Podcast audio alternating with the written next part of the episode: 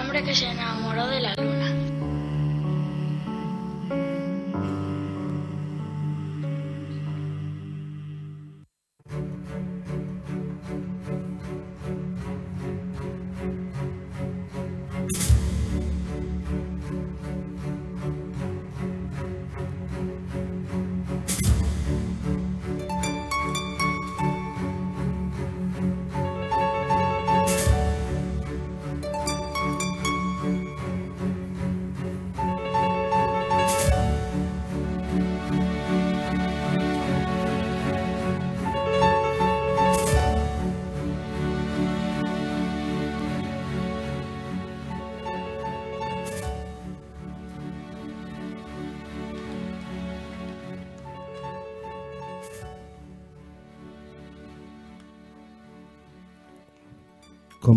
Solía decir nuestra querida Tina Turner, buenas noches.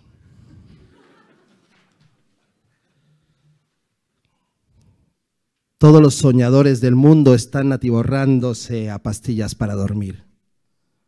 Lloran fuerte allí fuera, pero aquí no se oye nada. Están haciendo gente en silencio allí fuera, pero no les servirá de nada. Poco nos servirá de algo al resto. Yo no me he atrevido a soñar por mi cuenta. No se me ha dado mal no soñar, aunque el siguiente paso es el que más cuesta. No fue fácil, pero voto por intentarlo. Voto por matar por ello. Voto por resucitar a los afectados por mi empeño. Voto por caer y rebotar. Voto también por deslumbrarte con lo primero que llegue a mi cabeza. Voto por los lunes. Voto por decirte la verdad para que sepas que no era cierto lo que me pasó en aquel taxi, ni lo del hombro, ni lo del poema sobre lo de quitarse la ropa. Tampoco que me nombrara miembro activo del fin del mundo junto contigo. Elegí ser lo que podía mientras pudiera cuando me di cuenta de quién soy de verdad. Voto por eternizar ese momento efímero entre el tercer y el cuarto vaso. Voto por ese cuaderno a cinco hojas de morir para escribir como se pueda algo que te sirva. Voto porque nos dejen volar sin permiso y sin avión. Voto porque pasen por el polígrafo todos aquellos que te dicen, te voy a querer hasta la muerte. Me encantan tus dientes. No me importa que te cueste tanto abrazar. Te queda bien ese vestido gris. Este cuerpo mío sujeta una voz que no llega a canción. Voto por bailar, voto por pelear. No has tocado fondo hasta que el fondo te ha tocado a ti, hasta que no eres más que un mirón del mundo, hasta que no eres más que un tío invisible para él. Voto por abrir las puertas de este estado gallinero. Voto por saltarse un control. Voto por escupirle a la televisión y buscaré entre mis tesoros una armadura de almohadas para que te proteja del presentador. Voto por ser tu rabo, para poder librarte de ese enjambre de moscas que persigue tu rendición. Voto por Juan Diego Voto, por su hermana y por la madre que lo parió. Voto por todas las salidas de emergencia del mundo. Voto por las alfombras voladoras del mundo. Voto por todos los soñadores del mundo. Voto por ti, sin duda, aunque no servirá de tanto. Brindo por escribirte un poema de los buenos, de los que no tienen fin, de los que no salen en la televisión. Muchas gracias. Buenas noches. Bienvenidos, bienvenidas.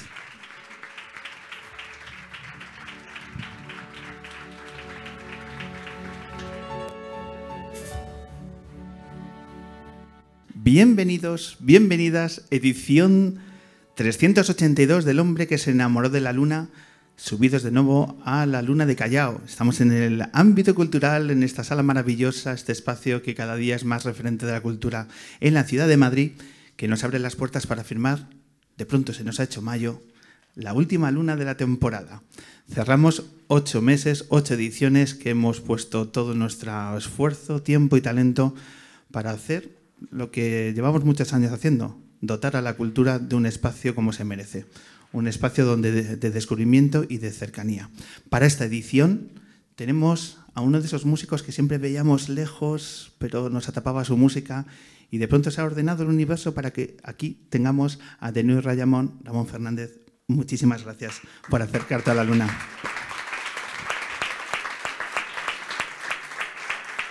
Una luna que ha sido abierta por una de las mejores cosas que nos ha pasado esta temporada, nuestro poeta Saizpret, el poeta de los poemas infinitos que nos ha abierto cada una de las lunas y que te quiero agradecer desde aquí todo tu talento en esta temporada. Perú Saizpret, por favor, un aplauso.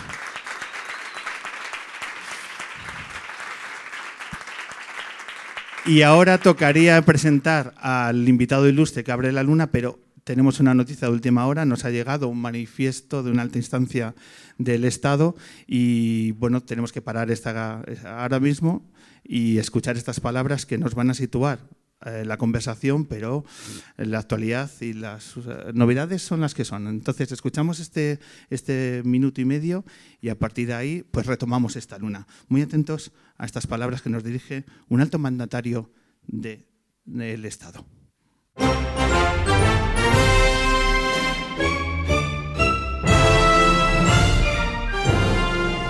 Ciudadanas, ciudadanos de la próxima República Independiente de la Radio, como alcalde vuestro que soy, os debo una explicación y esa explicación que os debo os la voy a pagar.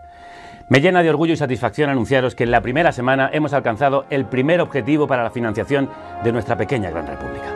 La contribución de un millar de futuros ciudadanos ha superado los 41.600 euros que costará la construcción de nuestro estudio. Esto garantiza que sus aportaciones ya no se pierdan como lágrimas en la lluvia. Habéis puesto la primera piedra de esta república, pero vamos a por la república entera, a por el máximo, a por los 40.000 restantes que necesitamos para el equipo, el mobiliario y las obras del Escorial para convertir el local en un lugar de encuentro. Muchos preguntáis ¿Qué puede hacer esta república por vosotros? Puede hacer y ha hecho mucho. Cada semana cinco capítulos, más de 1.200 desde hace nueve temporadas. Unas 2.000 horas de radio libre y pensamiento crítico, muchas más si contáis los años antes de que fuéramos independientes y dos festivales de música y centenares de conciertos, de programas en directo en tu ciudad y en los teatros y programas especiales en Palestina, el Sáhara, Cracovia o Lesbos. Así que más que preguntarte qué puede hacer esta república por ti, es el momento de que te preguntes qué puedes hacer tú por la república. Ayuda a hacer la realidad. Ayúdanos a proclamarla. Sí se puede. Yes, we can. Vamos que nos vamos.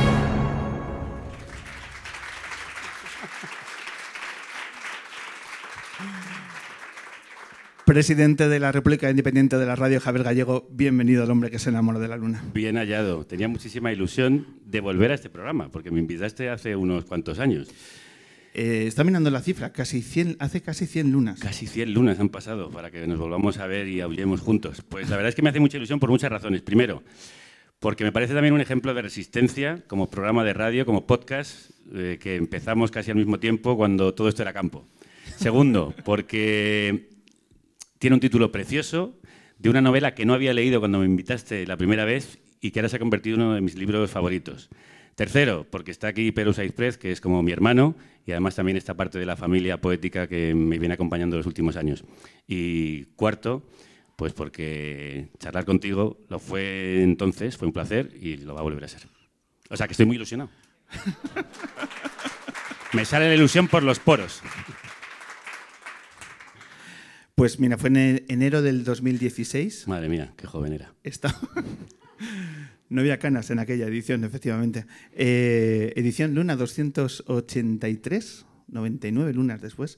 ¿Y te acuerdas cuál era de quién protagonizaba la entrevista acústica? Sí, Raiden. Qué bueno, qué memoria tiene este hombre, ¿eh? Bueno, es que fue un momento requete grato, que dice un amigo mío. Eso es. Bueno, y hoy además, otro motivo de ilusión. Está Ramón, New Raymond, que para mí es uno de los artistas más importantes de este país y que ha compartido unas cuantas repúblicas conmigo. Pues nosotros somos muy de cerrar círculos y decir, es que todo, encaja, todo o sea, es que lo has hecho, vamos, redondo como una luna llena. Eh, Javier, eh, además el timing, el vuelves a la luna en un momento muy especial para el proyecto de carne cruda, que lo habéis sacado hace unos días y que imagino que están siendo momentos eh, intensos para, para, tu equipo, porque bueno, a través de este vídeo ya se empezaba a explicar en clave de humor, pero aquí hay una parte muy importante, un momento muy importante, muy serio. Muy serio. Porque ser presidente de una república es un cargo eh, que hay que saber estar a la altura de las circunstancias. Sí. ¿Pero qué se está jugando carne cruda en estos momentos? Bueno, se está jugando su supervivencia, su sostenibilidad, su futuro Nosotros venimos sobreviviendo gracias a nuestra audiencia desde hace nueve temporadas. Vamos a por la décima y queríamos celebrarlo con esa audiencia con un regalo especial que es convertir un programa de radio que se quedó sin emisora en una radio, en un lugar al que ir, en una república, la República Independiente de la Radio, como nosotros venimos diciendo desde que nos hicimos independientes. Y es la conclusión de un proceso muy largo en el que los oyentes nos han llevado en volandas cuando ellos se quedaron huérfanos de programa porque nos echaron de dos emisoras, hay que recordarlo, una pública y otra privada, se convirtieron en nuestra casa y nos convertimos en un barco a la deriva, siempre lo he dicho así, y por fin vamos a encontrar un puerto del que nos seguiremos moviendo. Pero me parece precioso de este proyecto en común, comunitario, haber conseguido llegar a este colofón, que es que el programa que se queda sin radio se convierte en una radio.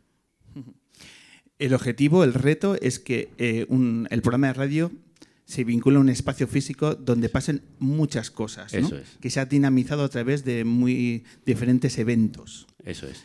Eh, ese reto va a suponer pensar todavía más ¿no? y repensar en el proyecto. Bueno, pero yo tengo aquí un equipazo, parte del equipo republicano, parte de los ministros de la República, ministras sobre todo de la República, están aquí, que es un equipo con muchísima cabeza, muchísimo talento, muchísima creatividad y ya estamos dándole vueltas a qué hacer. De hecho, la idea de irnos a un estudio propio fue de Paz Galeana, que es una compañera del equipo, que pensó que por qué no buscábamos un sitio a pie de calle, un programa que se había quedado en la calle, que estuviera ahí, en la calle, y que se pudiera ver desde la calle, hacer algo particular, distinto, peculiar, que fuera que el programa se puede ver desde la calle y así puedes entrar a curiosear dentro y al mismo tiempo estar en contacto directo con lo que ocurre en la acera.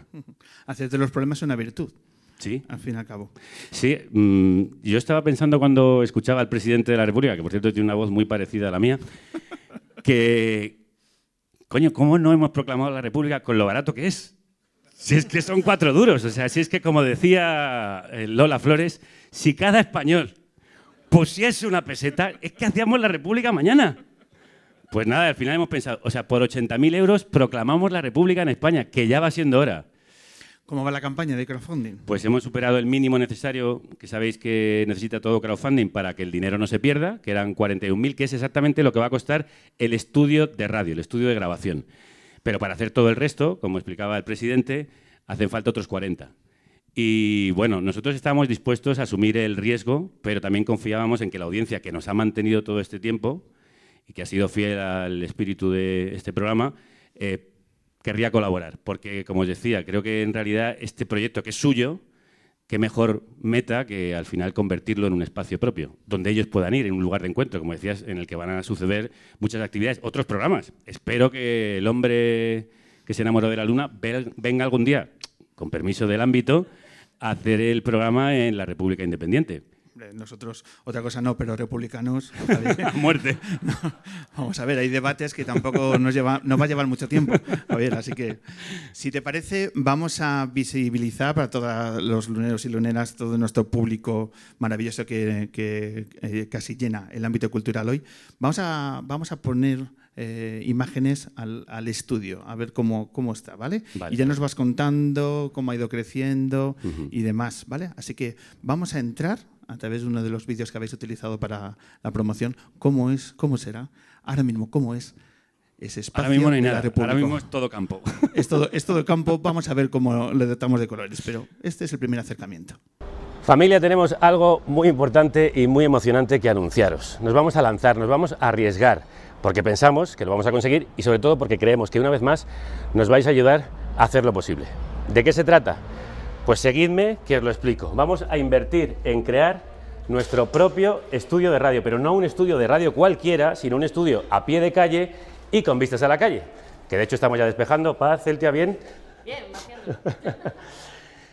Para que puedas no solo escucharnos, sino también vernos. Para que si estás fuera, entres dentro. Y para que se hagan otros programas y puedas verlos desde dentro, pero también desde fuera. Nos echaron a la calle y volvemos a la calle para encontrarnos contigo, porque esta república quiere ser un lugar de encuentro, un lugar en el que vengas a ver los programas, ahí en el estudio, pero también vengas a ver presentaciones de libros, acústicos, presentaciones de discos, donde hagamos quedadas, coloquios, en fin, esta república es para ti y ocurrirá en este espacio. Em, ¿Qué ocurre si no se consigue? No, no existe esa posibilidad. Eh, vamos a proclamar la República, Pablo. O sea, no existe la posibilidad, lo vamos a hacer. De hecho, ya tenemos el mínimo que era imprescindible para dar el paso. O sea, que ya es simplemente a ver si el esfuerzo va más compartido de un lado o del otro, pero nosotros vamos a hacer ese, ese, paso. El espacio va a estar. Eh, no habéis dicho exactamente dónde está, pero podéis adelantarnos zona. Está muy céntrico, distrito centro, barrio de Lavapiés, muy cerca del Reina Sofía, por ejemplo, muy cerca del Cine Doré, la Filmoteca Nacional, barrio maravilloso con una vida bulliciosa, en ebullición, donde pasan las cosas, amigo. Eh, vamos a hablar de la comunidad. necesitas a tu comunidad. Sí, bueno, eh, absolutamente. ¿Cuál ha sido la respuesta de los comentarios que os están llegando cuando habéis lanzado la idea, la gran idea, el gran reto? Eh, ¿Cuál ha sido el primer feeling que os ha, ha devuelto vuestra gente? Como siempre, muy efusivo. Carne Cruda se convirtió en programa independiente porque lo pidió la audiencia, lo ofreció la audiencia. Yo podría haberme, en fin, eh, retirado después de que lo intentas en dos emisoras y no sale lo más fácil hubiera sido quizá dejar los bártulos y lo pensé. Pero la comunidad desde el inicio, desde que nos fuimos de Radio 3, dijo, queremos que el programa continúe y si ellos no quieren hacerlo, lo hacemos nosotros. Algo que creo que hemos aprendido desde el 15M y desde la crisis del periodismo que hemos vivido a partir del año 2008-2009. Entonces, eh, lo han hecho ellos. han sido ellos los que mm, tuvieron la idea. Eh, yo que no tenía tanta confianza de que durase tantos años me lancé entonces y me han ido llevando, nos han ido llevando en volandas y yo tenía plena confianza en que esto iba a salir bien porque, como antes contaba, creo que es muy emocionante que el proyecto tenga esta culminación. O sea, que al final ellos han hecho que, que esto se convierta en una radio, en un espacio, en un lugar al que ir. Entonces, mm, aparte de que a todos nos apetece proclamar la República, un martes o un miércoles, pues eh, la idea yo creo que era muy bonita porque al final es devolverles todos los regalos, todo el regalo que nos han hecho todo este tiempo manteniéndonos a flote. ¿Cómo se consigue lograr tener una comunidad con ese grado de fidelidad y además en el tiempo? Pues precisamente con fidelidad a uno mismo, a sus valores, a un periodismo serio, honesto. creo que lo que ellos han premiado todos estos años es que han visto que somos coherentes con nuestros resbalones, con nuestras caídas, con nuestros defectos, que por supuesto los tenemos, no siempre acertamos en todo, pero incluso en los errores hemos sabido explicarlo y ellos han sabido comprendernos. De hecho, una de las cosas más hermosas de todo este proyecto es que hay un diálogo a dos bandas. Realmente el programa es suyo no solo porque lo paguen, sino porque realmente lo comparten con nosotros y cuando nos hemos equivocado hemos pedido perdón cuando estábamos eh, felices también lo hemos compartido. Cuando teníamos dificultades, que las ha habido en algunos momentos, hemos pedido ayuda y siempre han llegado al rescate. Y al final, tú lo sabes bien, que llevas haciendo este programa muchos años y sigue viniendo mucha gente. Pues al final la gente se enamora, se encariña de unas voces, de una manera de hacer, de una manera de ser, porque al final un programa es una manera de ser. Y yo creo que hemos conseguido conectar con la manera de ser de mucha gente que piensa que se puede hacer periodismo de otra manera, se puede hacer radio de otra forma, se puede pensar distinto al pensamiento hegemónico, más monolítico y más eh, pesado que, solemos ver en los alrededores. Entonces, nosotros somos una grieta, somos una salida, somos una vía de escape y mucha gente necesita esas vías de escape. ¿Cuál sería el indicador que tú utilizas para describir el volumen eh, del tamaño de la comunidad de carne cruda? Ahora que se mide todo. No, yo siempre digo que lo nuestro es mucho más cualitativo que cuantitativo. Nosotros no tenemos cientos de miles, no tenemos un millón de oyentes. Sí que es verdad que a lo largo de tantos años, porque el programa empezó en 2009, con lo cual llevamos ya 14, hemos ido acumulando una audiencia que nos ha ido acompañando, eh, como los locos de la vida de Brian, siguiendo la zapatilla y al final es, mucha gente y nos encontramos en los viajes que hacemos. Yo cuando voy por la calle, mucha gente que mm, nos tiene presentes, que nos sigue, pero más que el número es el carácter, es el espíritu. Eh, cuando viene alguien al programa, creo que Ramón lo sabe, pues notan el cariño, cómo se hacen las entrevistas, cómo se prepara el programa, cómo se hace todo para que el invitado se sienta como en casa. Y eso también el oyente lo percibe. Y eso el oyente también hace que se sienta como en casa. Y eso hace que el oyente todo lo que escucha en carne cruda al final lo acaba compartiendo porque es parte de, esa casa, de esa familia, como la llamamos nosotros. Entonces al final somos de la familia. Entonces, mm, por eso, por eso esto pervive después de tanto tiempo. Vosotros que en cada minuto de vuestro programa alentáis el cuestionarse las cosas, ¿vuestra comunidad también os cuestiona? Mucho. ¿Discrepa? ¿Os da caña? Joder, macho, no sabes. Mm, Constantemente, eh, lo saben las compañeras, yo a veces me tengo que sentar ahí delante del ordenador y hacer unas eh, largas contestaciones a críticas muy serias, a veces muy justificadas, porque, por supuesto, y agradezco que así sea, hay debate y hay disenso y hay puntos de vista diferentes. Y claro, es muy exigente, como es muy participativa, como es una comunidad que considera aquello como propio, tiene derecho a opinar con el mismo peso, bueno, es que son los jefes, con el mismo peso o más que cualquiera. Es decir, hacer lo suyo implica todo eso. Entonces, son de hecho mm, beligerantes, pero en general yo diría que en la mayoría de ocasiones siempre de una forma muy cariñosa. Incluso cuando se decepcionan, incluso cuando se desapegan, eh, siempre lo hacen desde la tristeza de eh, haber tenido un desencuentro con alguien a quien quieres mucho. Y ahí, en el cuidado y en el amor, en la amistad, es fácil recuperarse. Incluso hay gente que nos dice, bueno, os dejo de escuchar un tiempo hasta que se me pase el berrinche y ya vuelvo. Bueno, pues yo lo entiendo. Vamos a ver que yo a veces estoy en desacuerdo conmigo mismo. Afortunadamente. Entonces yo he opinado cosas y he dicho cosas que ahora no defendería con la misma fuerza con la que lo hice, incluso que mm, ahora probablemente negaría. Y me gusta que haya ese debate.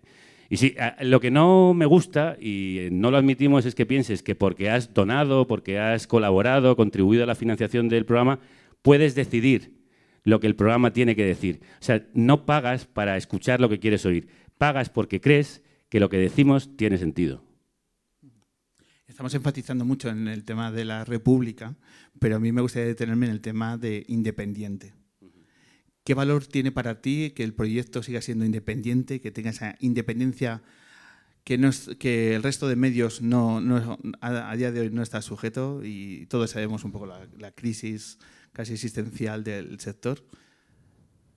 ¿Cuánto, de- para ti, qué valor tiene esa independencia que sigue teniendo carne cruda? En realidad el adjetivo es fundamental en este caso. Eh, es decir, la esencia de carne cruda es esa independencia que nos la han dado, insisto, los oyentes, es decir, no tener un jefe. Yo que he vivido mm, circunstancias eh, tanto en radio como en televisión, tanto pública como privada, de haber tenido por encima, pues, eh, no solo la jerarquía de los cuadros de mando de una emisora, de una cadena, sino también pues todas las presiones que hay, que son políticas, que son empresariales, que son de los anunciantes, y un programa como Carne Cruda, que ha sido claramente incómodo en muchos sitios, eh, recibía muchas presiones. Eh, constantemente se me decía, cuidado que estás pisando un callo, cuidado que hay un charco, mm, y era difícil. Y es un absoluto privilegio, algo que desgraciadamente muchos compañeros y compañeras de profesión no pueden tener, vivir en esta mm, ventaja de poder tomar decisiones con verdadera libertad, sin autocensura, sin miedo a que alguien eh, pueda echarse encima o acabe contigo. Había cierto miedo, sobre todo después del, del cierre primero del programa en Radio 3. Claro, a partir de ahí te vuelves más cauteloso, dices. Pero yo llegó un momento que sabía que una vez que has dado una serie de pasos y has convertido al programa, hemos convertido al programa en lo que era, ya no había vuelta atrás. Carne cruda es lo que es, para bien y para mal. A veces, como digo, nos equivocamos, a veces acertamos de pleno, pero ya no hay vuelta atrás. No puedes de repente convertirte en un programa mm, cobarde o un programa titubeante. Entonces ha habido que seguir adelante y ha sido gracias, de hecho, al empuje de esos oyentes. Tener independencia en el periodismo hoy en día es un regalo que mm, solo los que nos dedicamos a esta profesión, pero creo que también los ciudadanos, los oyentes, los lectores, eh, pueden comprender la importancia que tiene eso para la salud democrática de un país. Es que es muy difícil informar de verdad con independencia sobre ciertos temas, es muy difícil hablar. Hoy hemos hecho un programa sobre quién controla, quiénes son los propietarios de los medios. Ese programa no se puede hacer dentro de los medios convencionales, los medios generalistas. No puedes contar quiénes están en los consejos de administración, quiénes son los fondos de inversión, por qué no se habla de ciertos bancos, por qué durante la crisis financiera e hipotecaria no se señaló a los culpables y sin embargo se señaló a la clase trabajadora. Eso no se podía decir en los medios porque los medios estaban intervenidos por los causantes de la crisis. Y esa independencia, y esto creo que ha sido uno de los grandes logros de esta, esta última década, es conseguir crear comunidades que entienden que se tienen que comprometer como ciudadanos para defender la libertad de prensa, la libertad de expresión. Y que si no lo pagamos nosotros como ciudadanos, si no defendemos a los medios, los medios nos los quitan de las manos. Y también creo que, eso lo entendió muy bien el 15M, los periodistas tenemos que tomar la palabra y tomar los medios, hacernos propietarios de los propios medios con la ayuda de los eh, lectores, de, los telespectadores, de los escuchantes, ¿no? Porque esto es un servicio público, algo que se ha olvidado absolutamente en el periodismo, servicio al público. Y esto, desgraciadamente, se ha perdido y es muy difícil de hacer. Afortunadamente, también en esta década las redes sociales han abierto muchas eh, fisuras en ese monolito y permiten pues, otras formas de expresión y otras formas de opinión. ¿Recibes en, a día de hoy algún tipo de presión desde el poder político? No. No. Pues no me llaman. a ver, yo tengo una parte en la que a veces pienso, qué pena que seamos tan invisibles para el poder, creo. ¿Echas de menos esas llamadas? ¿Se, llega a echar de menos? No, no echar de menos yo, pero me gustaría que fuéramos más relevantes. Que noto que estamos en la periferia. Creo que eso es un buen refugio para mucha gente que necesita saber que hay otras eh, formas de estar en el mundo y otras formas de pensar, pero me gustaría ser más relevantes para hacer más daño. A, un sistema que me parece injusto, que me parece desigual, que me parece que debería ser demolido. Y mm, no echo de menos las llamadas, pero sí echo de menos tener un punzón mucho más grande. ¿Qué porcentaje de vuestra comunidad tiene un perfil más conservador? Yo diría que muy reducido, aunque tenemos algunos masocas. o sea, hay masoquistas a los que le gusta acercarse al lado luminoso de la fuerza. Bienvenidos sean, sí, sí, Sí, o sea, nosotros estamos intentando hacer Jedis eh, a tutiplén. Eh, hay gente que nos escucha poco para enfadarse, ¿no? Igual que hay gente que escucha a Federico eh, desde el otro lado, precisamente para... La comparación no ha dolido, ¿eh? Ya, sí, sí, a mí también. Eh, a veces mi cabeza va más rápido que yo y no sé frenarla. Retiro lo dicho. Pero no, en, principio, eh, que eso también... Mira, ahí voy a hacer algo, algo de autocrítica. yo creo en un país plural, de verdad. O sea, yo quiero que mi padre siga viviendo en el mismo país que yo y mi padre es muy conservador. Entonces, ¿Y, escucha carne cruda tu padre? Bueno, a veces. A veces. De hecho, va puesto por la República. Fíjate. ¿La has hecho republicano? Bueno, no lo sé si tanto, pero bueno. que su hijo tenga una pequeña república, pues tampoco le parece tan mal. No, discutimos muchísimo de política, eh, estamos en profundo desacuerdo, pero yo quiero un país en el que mi padre y yo podamos discutir amigablemente y podamos convivir. No creo para nada en los países de trincheras, no creo para nada tampoco en el periodismo de trinchera. Eh, y si a lo mejor mm, hago una autocrítica, es quizá falta que el programa abrace a gente que sin estar de acuerdo con la línea editorial del programa se pueda sentir cómodo. Que los hay, ¿eh? Y de vez en cuando nos escribe gente que dice, yo soy de derechas, pero la verdad es que tengo que decir que preparáis los temas en profundidad, que dais puntos de vista que no aparecen en otros medios y por eso os escucho. lo que pasa también, perdona que te interrumpa, es que la gente cuando hace comentarios en las redes sociales siempre lo hace para insultar, para enfadarse. cuando la gente tiene una opinión positiva, desgraciadamente se la guarda. Yo invito a los seres humanos que nos están escuchando, si tenéis algo positivo que decir, decidlo. Hace falta. Las redes sociales están muy emponzoñadas. Hmm. Da un poco de asco entrar ahí. Limpiémoslas. Javier, que el timing de vuestra campaña coincida con la campaña electoral, ¿es casualidad? No, es, no ¿verdad? Es, causalidad. Es causalidad. A ver, había muchas cuestiones para hacerlo coincidir. Primero, porque, bueno, pues eh, eh, todo, el, todo el relato de la proclamación de la República, presentar un partido que quiere proclamar una República, pues venía muy bien. Y también queríamos empezar eh, la campaña en el 15 de mayo, en el 15M, que fue un momento inaugural para Carne Cruda, aunque Carne Cruda ya era lo que es actualmente, aquel momento creo que fue una toma de conciencia generalizada y para mí y para el programa lo fue. Entonces tenía una carga simbólica fundamental empezar el 15M la construcción de la República. Eh, estamos intuyendo cómo, cómo es el perfil del presidente de la República Independiente de la Radio, pero claro, Bueno, el perfil lo tengo muy marcado, ¿eh? un perfil. Perfil aguileño. Tienes ahí el, el retrato de Rebeca va a estar fácil. No, pero eh, Javier, quiero, quiero preguntarte porque, claro, intuimos hacia dónde vas a llevar el, el- el proyecto, eh, consolidando todos estos años, pero claro, ¿cómo es Javier Gallego como jefe a la hora de liderar un equipo de trabajo? Tienes aquí un montón de gente que te lo puede No, pero decir. te, te lo quiero preguntar a ti. ¿Cómo te definirías como jefe? Muy exigente, pero creo que exijo tanto como doy. Eh, soy una persona muy perfeccionista, enfermizamente perfeccionista. Creo que es difícil, si no, mantener eh, vivo un proyecto que ha tenido tantas dificultades y tantos obstáculos. Creo que ha sido un empeño, pero yo estoy muy, muy agradecido haber tenido el mejor equipo que creo que nadie puede soñar, porque han creído exactamente igual que yo en el proyecto y yo me siento arropadísimo constantemente. O sea, esto no se podría haber hecho solo, es imposible mantener todo este peso, que de verdad que ha sido muy costoso. Podemos hablar de la parte bonita, que la hay, que es enorme, pero esa base de trabajo muy duro. Y yo con los años creo que me he ido relajando, aunque a veces soy una persona en tensión. Tú eres una persona tendente a la desobediencia.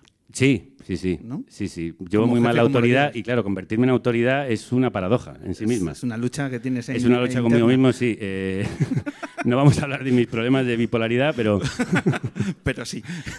a veces hablo conmigo mismo, sí, no. eh, a ver, intento ser... Creo que es un programa que se hace desde el diálogo, se construye mucho de forma asamblearia, discutimos mucho los temas, evidentemente al final hay alguien que tiene que tomar una decisión, pero a lo mejor lo pueden negar, pero creo que con el tiempo he sabido, y todavía me falta muchísimo que aprender, ir delegando.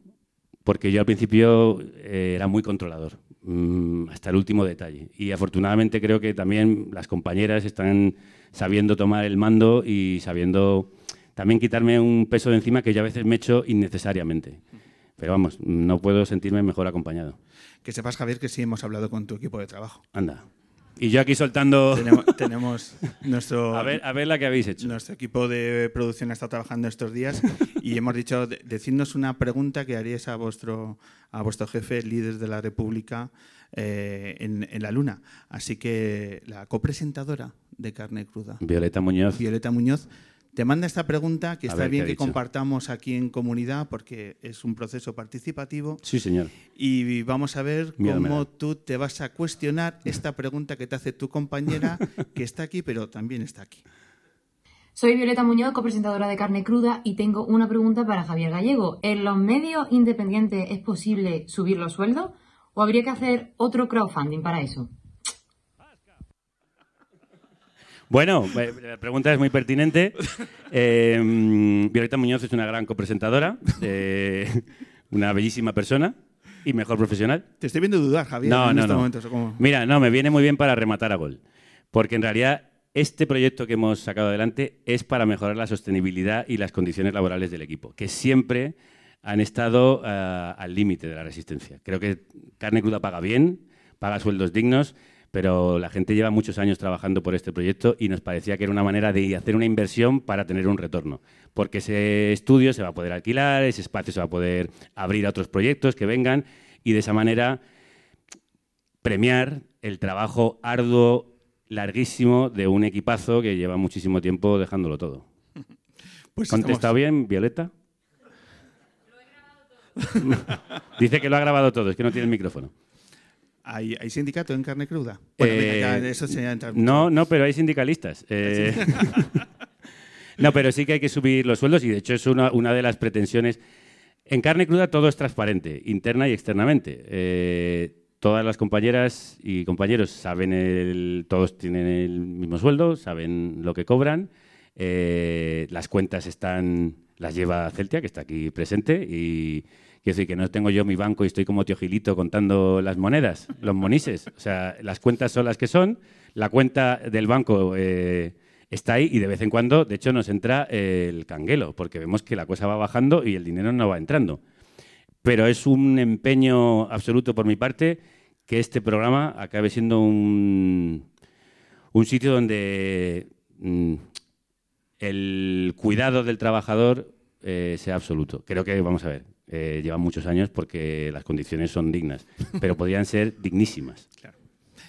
Javier, para todo eh, nuestro público que decida cuando salga hoy de, de Callao, oye, yo quiero, quiero participar. Hombre, ¿Cómo- tienen cómo- que cómo- participar. Tienen que participar. ¿Cómo se hace? ¿Cómo se...? Muy sencillo, es muy sencillo. Entras en goteo.cc barra vamos a proclamar la república o incluso más fácil todavía, entras en carnecruda.es y ahí tienes además la posibilidad de convertirte en ciudadano, si pones 15 euros, en miliciano, si pones 30, en alcalde, si pones 50, en ministro, en... ¿Qué más me falta? Me falta, ¿qué más cosas? Bueno, no sé. Puedes poner el dinero que, que quieras, pero puedes poner una de estas cantidades y ayudar a hacer realidad un preciosísimo proyecto. Totalmente de acuerdo.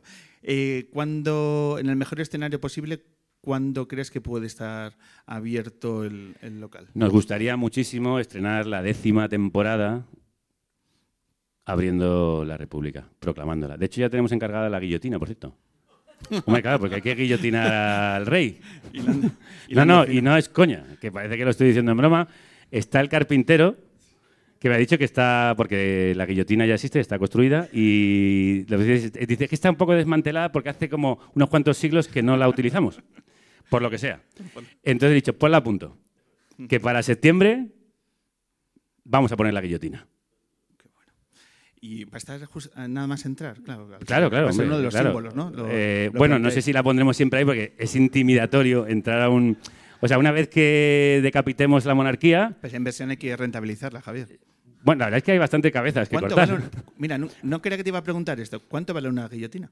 Pues mira, no lo sé, se lo voy a preguntar al carpintero. Es que él accede amablemente. El carpintero es muy republicano.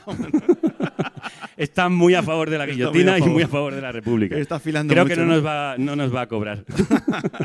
Le va a poner cuchilla de carnicero, además. Ok. Javier, para ir cerrando, es imposible, eh, estamos hablando del timing de vuestra campaña que coincide con las elecciones, dentro de unos días pasa lo que pasa. Mía. Eh, pronóstico. No vamos a proclamar la república. en Madrid, por lo menos, no, que es donde vivimos nosotros, los aquí presentes. A ver, va a estar muy disputado. Eh, creo que va a ¿Tú crees ser... que hay pelea? Sí, hay pelea, hay pelea, hay pelea. Eh, creo que no se va a decidir nada, en realidad. Creo que va a estar las fuerzas equilibradas de un lado, de derecha o de izquierda, es- en distintos territorios. Está, está muy reñido y además depende de un porcentaje muy elevado de mm, indecisos, que en este caso, según la mayoría de encuestas, está en torno al 30%. Hay un montón de gente que no sabe lo que va a votar. Y eso quiere decir que la balanza se puede de- eh, declinar hacia uno u otro lado. Eh, a ver, yo espero que resista, pese a vivir en un intoxicante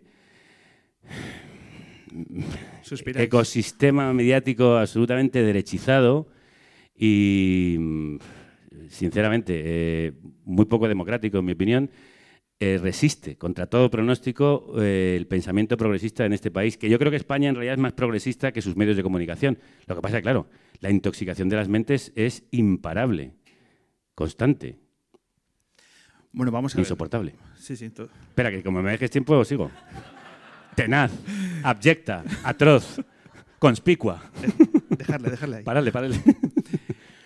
Entonces, tu, república, tu república eh, quedará ya plenamente activa en septiembre Esperemos que sí. y a final de año, Sí, eh, cuando ya hagas actos, cuando ya firmemos una luna allí, sí. habrá elecciones de nuevo. ¿En esas, cómo lo ves?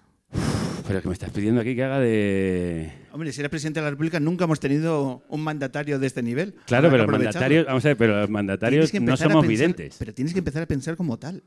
Ya, ya, ya, ya.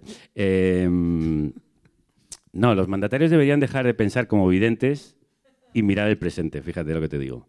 O sea que hacer proyecciones va a estar muy reñido también, creo. Está mm, en un tris, pero yo todavía confío, pese a que muchas señales dicen que la derecha gobernará en este país con la ultraderecha, que hay que tenerlo en cuenta, que hemos normalizado la ultraderecha como si fuera el vecino del quinto. Eh, nos enfrentamos a un retroceso en libertades, en derechos, en limpieza del aire. Lo estamos viendo en comunidades como Castilla y León, que no nos vamos a creer si llegamos a ese punto. Desgraciadamente, La derecha en este país que se ha tirado al monte y se ha incivilizado, en mi opinión, eh, se ha acercado a unos postulados extremos, muy bien representados por la presidenta de esta comunidad, que sigue el trampismo a pies juntillas, que son muy peligrosos para la democracia. Yo creo de verdad mucho en el liberalismo clásico. El liberalismo clásico cree mucho en el estado del bienestar, cree en la libertad y en las igualdades de oportunidades, eh, pero no en este criterio de libertad que yo hago lo que me da la gana porque me da la gana y porque yo lo valgo. Ese mm, concepto de libertad no tiene nada que ver con el liberalismo clásico, que es algo que desgraciadamente en este país ha existido o no existe. ¿Ha existido muy poco o no existe? Estas elecciones van a coincidir con un momento importante de tu carrera profesional que me hace recordar en aquellos últimos meses tuyos en Radio Nacional, cambio de gobierno y se tomaron unas decisiones muy claras. ¿Tú crees que los compañeros y las compañeras que ahora trabajan en Radio Nacional, viendo venir que quedan unos meses para unas elecciones generales, eh, pueden estar viviendo lo que tú viviste en ese momento? Pues desgraciadamente sí, porque la derecha y la extrema derecha tienen muy claro que el control de los medios es fundamental para sus objetivos políticos. Lo hemos visto en Telemadrid, que ha vuelto a ser desgraciadamente un chiringuito al servicio del poder en la Puerta del Sol, que no tiene que ser. Eh, Radio Nacional vivió tanto con el Partido Socialista, Radio Televisión Española, como con el Partido Popular em, la desgracia de ser mm, órganos de representación y propaganda del partido en el gobierno. Con Zapatero hubo un cambio de esta tendencia y de hecho subió muchísimo la audiencia de Radio Nacional y fue la época en la que Televisión Española ganó todos los premios de los mejores informativos de Europa, etcétera, porque era mucho más plural. Y ahí estaban las derechas, las izquierdas, los centros, pero en mi opinión, si gana la derecha o la extrema derecha, eso peligra grandemente. Vamos, eh, está declarado así, no es una cosa que yo me estoy inventando, eh, lo tienen clarísimo. Es una cosa que además la sociedad ya da, por hecho.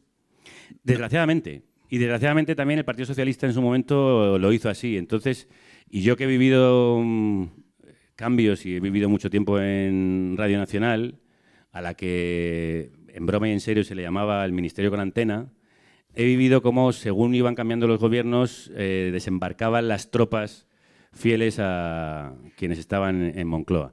Y eso no puede ser un medio público porque lo pagamos todos. Lo paga mi padre, lo paga tu padre, lo paga el frutero de la esquina, lo pagamos todos y tenemos maneras muy diferentes de pensar. Entonces yo creo que cuando a mí me echaron de Radio 3, mucha gente dijo, es que claro, tú no puedes estar en Radio 3 porque tú eres un extremista radical de izquierdas. Y digo, bueno, que estaría bien que estuviera un extremista radical de izquierdas, como dices tú, que soy yo, pero que hubiera otra pluralidad, como creo que había entonces. Había, por supuesto, creo, un pensamiento abierto en esa época en la que Zapatero cambió el estatuto de radio y televisión para que no fuera el Parlamento el que decidiera únicamente quiénes estaban en los consejos de eh, administración del ente y así también entrase en parte los profesionales como se ha hecho ahora. Ahora se ha vuelto a ese modelo en el que la dirección la han decidido los profesionales que están dentro, con lo cual hay una variedad y pluralidad que el Congreso no te va a dar. Yo estoy muy contento de que haya un gobierno de coalición gobernando con un montón de fuerzas muy distintas. Me parece que es sanísimo para esta democracia que ha vivido siempre en este bipartidismo caciquil que viene de la restauración, ni más ni menos. Entonces, eh, sería muy triste que perdiéramos este momento en el que los medios públicos creo que responden a esa pluralidad, porque el señor Abascal va a Radio Nacional de Televisión Española con frecuencia y todos los partidos que están en el arco parlamentario están representados en esos medios. No pueden decir, por mucho que lo repitan, que Pedro Sánchez, como dicen Pedro Sánchez, sea un eh, dictador autoritario que no permite la libertad de prensa, porque no es verdad. El medio público da cobertura a todos los partidos que están ahora mismo representados en el Congreso. Esto es así, o sea, no es una opinión, es un dato objetivo. Bueno, vamos a ver cómo los acontecimientos, qué ocurre este domingo, pero lo importante es que dentro de la ciudad de Madrid se va a declarar una, república. Hay mucha gente que todavía no lo sabe. Ya, lo sabrán, Javier. No, yo te agradezco muchísimo que hayas aprovechado la última luna de la temporada para, bueno, pues darnos este espaldarazo. Hombre, es que a carne cruda hay que defenderlo. O sea, eh, yo estos días estaba pensando qué proyectos similares a carne cruda tenemos hoy en día ya no solo de lo que hacéis, sino del cómo lo hacéis y la envergadura. Tú antes quitabas de una forma modesta eh, valor al, volumen de la comunidad, ¿no? despreciando un poco lo, cuantitativo. Pero es que eh, creo que tenéis una comunidad, tanto en volumen como en riqueza y en compromiso, que hace incomparable este proyecto. Sí. Yo no sé si fuera de nuestras fronteras podemos ver una reproducción de carne cruda más o menos, se me escapa, pero aquí no visualizo otras carnes crudas. es- algo así no existe y eso también creo que es muy satisfactorio y creo que es eh, muy bonito que el proyecto se haya convertido en aquello que predicaba y que se haya convertido en un proyecto comunitario, o sea, de una gigantesca comunidad que abraza una idea, la mantiene y la hace pervivir durante ya una década. Pues venga, vamos a por la siguiente. Sí, hombre. Vale. Esto bueno, eh, igual yo voy dejando ya, voy relegando, Yo creo que si sube los- perdón. Yo creo que si suben los sueldos no va a haber problema con No va a haber siguiente década. Eh, Prometido, prometido. Como presidente de la República, quiero prometer y prometo que habrá una subida de sueldos. Primera medida de la República. Gracias, gracias. Una vez que te metes en este papel va a ser complicado también salir, ¿eh? También te lo digo, Sí, Javier. puede Desde- que me apoltrone en el sillón, cuidado, ¿eh? Claro. Igual, hay que, igual hay que dar un golpe de Estado y de poner al presidente de la República. Y ya tenemos el clickbait. No, por Bueno, favor, no hagan golpes de no, Estado, no. que ya tuvimos bastantes. Javier, mientras tanto, y ocurren todas las cosas que tienen que ocurrir, te regalamos este libro que sé que aprecias. Muchísimo, muchísimo. La el hombre que se enamoró de la luna de Tom Spanbauer, que yo lo leí porque me lo dejó mi amiga Elena, a la que yo llamo Teruteru, que son las palabras que se repiten aquí con frecuencia, y se lo devolví y ahora voy a tener por fin mi ejemplar propio del hombre que se enamoró de la luna. Antes de empezar el programa te dije que estuve entrevistando el verano pasado a Chuck Palahniuk, que formaba parte del taller de escritura de Tom Spanbauer, que es un grandísimo escritor, que le enseñó muchísimo a otro grandísimo escritor como Palahniuk, y que ha creado una gran comunidad de escritores que en Estados Unidos eh, bebieron de las fuentes de este gran creador, que si no habéis leído esta novela ya tenéis que correr a la librería para empezar a hacerlo. Pues nadie ha defendido mejor esta temporada ¡Viva la el novela de la Spanbauer. luna! No, además, te lo he contado antes, eh, Tom está mm, eh, flojo de salud y le viene muy bien que compréis su libro. Porque hay que ayudar a los escritores, escritores además que viven en las periferias también, eh, para que no caigan en el olvido ni en el arroyo. Este programa de hoy va de trincheras. Eso es. De tu trinchera, de nuestra trinchera. No, pero yo te he dicho antes que yo no me gustan las trincheras. Vamos a descavar trincheras. Bueno, permíteme Vale. el, el- el simbolismo, Vale. Javier. Permíteme que a un presidente de la República le diga. Gracias. sí. Vale, Alguien Javier. tenía que decirlo. Me encanta, me encanta porque no me quites el- el- el- la imagen transversal del programa, porque ahora vamos a ir a una persona que también está en una trinchera particular, que es a través de la música, Un grande. más de 15 años defendiendo sus canciones, sus directos, que además a través de la música, que también tiene un peso específico enorme en carne cruda, así que te vas a quedar. a Yo si puedo quedarme, me gustaría mucho escucharlo muy cerquita. Pues venga, ponte aquí en primera fila. Porque, además Ramón estuvo en el festival que hicimos en Barcelona de carne cruda, para celebrar el festín de carne cruda los, los 10 años como programa. Mira a mí que es otro republicano más. Yo creo que sí. Tiene pinta. Venga, pues unos minutos, cuatro o cinco minutos, y vamos con la entrevista acústica de, de New Rayamón. Javier Gallego, presidente, ha sido un verdadero placer tu regreso a la luna. Muchísimas gracias. Muchísimas gracias a ti, de verdad. Placer, gracias.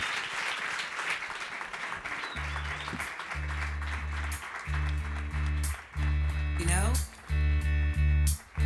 every now and then, I think you might like to hear something from us. Nice, easy. But there's just one thing. You see, we never, ever do nothing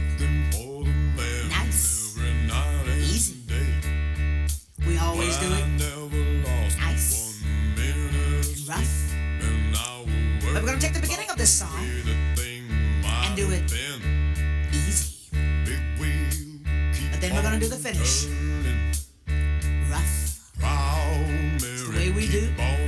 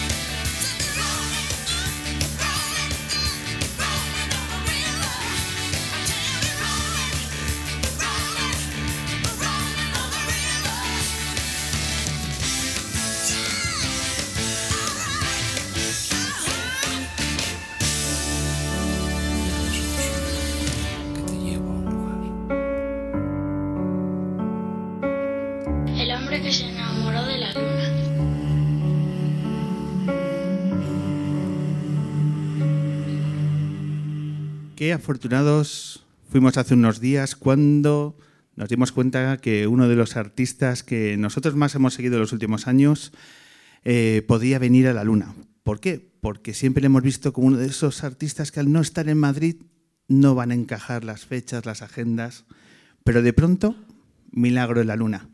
Así que es una enorme suerte decir que la última entrevista acústica de este año aquí en el ámbito cultural, en esta decimosexta temporada del Hombre Luna, lleva la firma de las canciones de Denis Rayamón.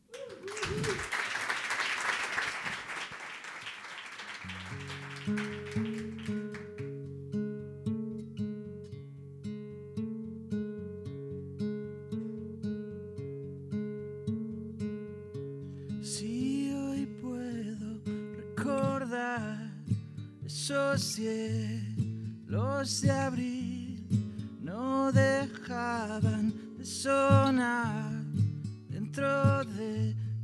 habitación. Es difícil descubrir que aquel soy yo.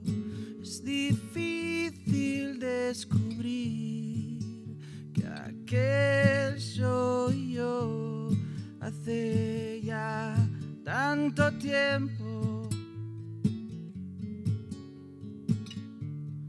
Casi cien años recorriendo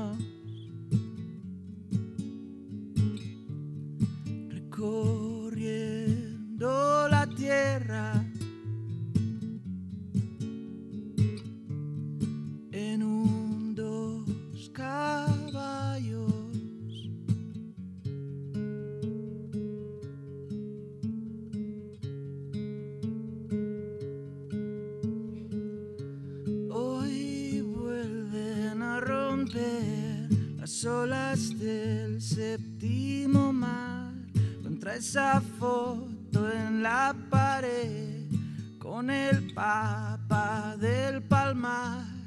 Es difícil descubrir que aquel soy yo. Es difícil descubrir que aquel soy yo hace ya tanto tiempo.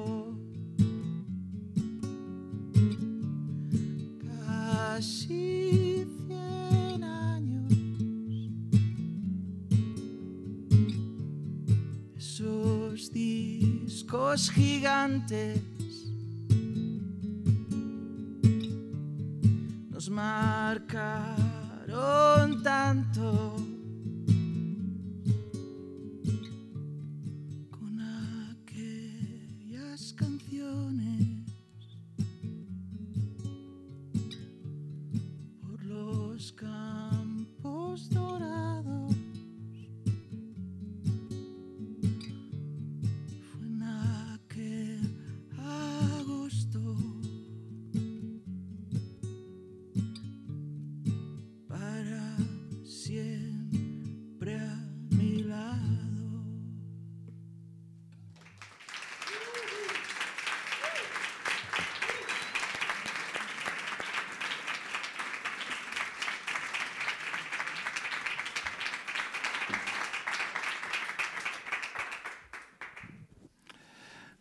Ramón Fernández, bienvenido al hombre que se enamoró de la Luna. Muy buenas, Pablo. Soy Rodríguez, pero Fernández me gusta también. No pasa nada, siempre me confunden. Eh, Álvarez, Fernández, depende de dónde toque. Es Es que, es muy común, somos muchos Rodríguez. Entonces, ¿cómo hemos quedado? Es Rodríguez. Rodríguez. Venga, Ramón. Sí. Es que lo digo Eso porque eh, dentro de 10 minutos te voy a llamar Sánchez. Vale. O sea, esto va a pasar. Entonces, porque mi mente luego entra en bucle del error. Entonces, discúlpame. Pero Yo- eso no evita que decir dónde has colocado el, el comienzo del acústico, en qué lugar más maravilloso, más emocionante y rubrica esa sensación que teníamos que, joder, es que llevamos mucho tiempo esperando esta oportunidad. Así que te quiero agradecer que, te ofrecieras, que tu viaje, tus kilómetros, tu tiempo y ordenaras este viaje en Madrid en alrededor de la Luna. Así que, por favor, este aplauso es para, para ti por este, este esfuerzo.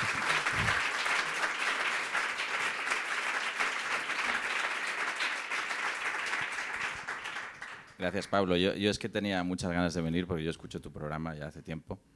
Y, y sé que te gusta mucho McEnroe, por eso he tocado una canción de McEnroe antes de empezar. Y te felicito por aquel programa tan bonito que hiciste del 20 aniversario del grupo, que ¿Qué fue precioso. Que fue justamente el, el cierre de la temporada pasada. ¿Ya? Que ¿Hace un año de eso? hace un año. que Madre estuvimos mía. en aquella, Tú también en aquella. Sí, sí. Es que Javier también Javier estaba estaba, aquel sí, día. Vienes bien.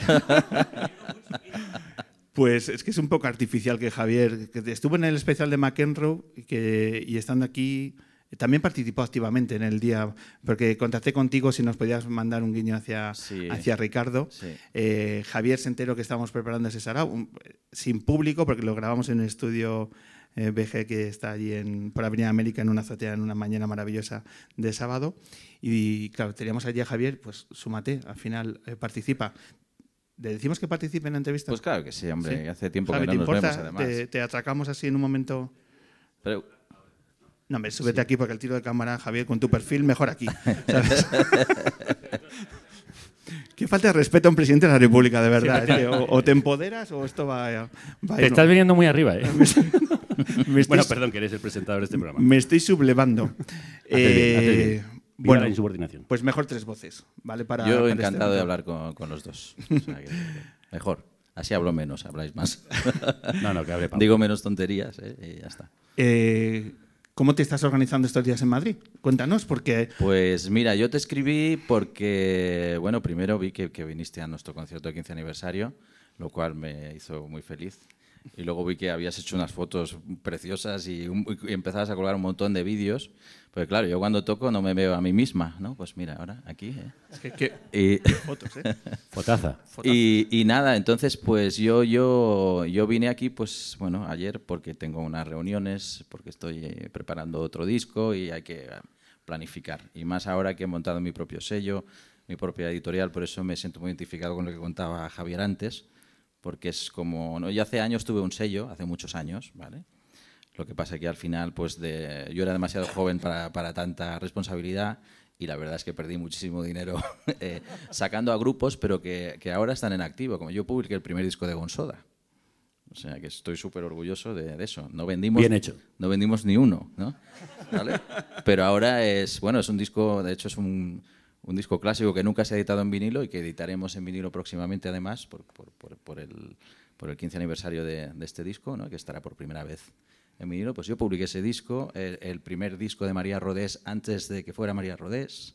Eh, pues eso, pero entonces pues eh, lo dejé porque yo financiaba esta, este sello con, con otro trabajo que tenía. Yo tenía una productora, ¿no? Y entonces pues era un colador al final, pues estaba aquí pagando todos los discos de todos los colegas, ¿no?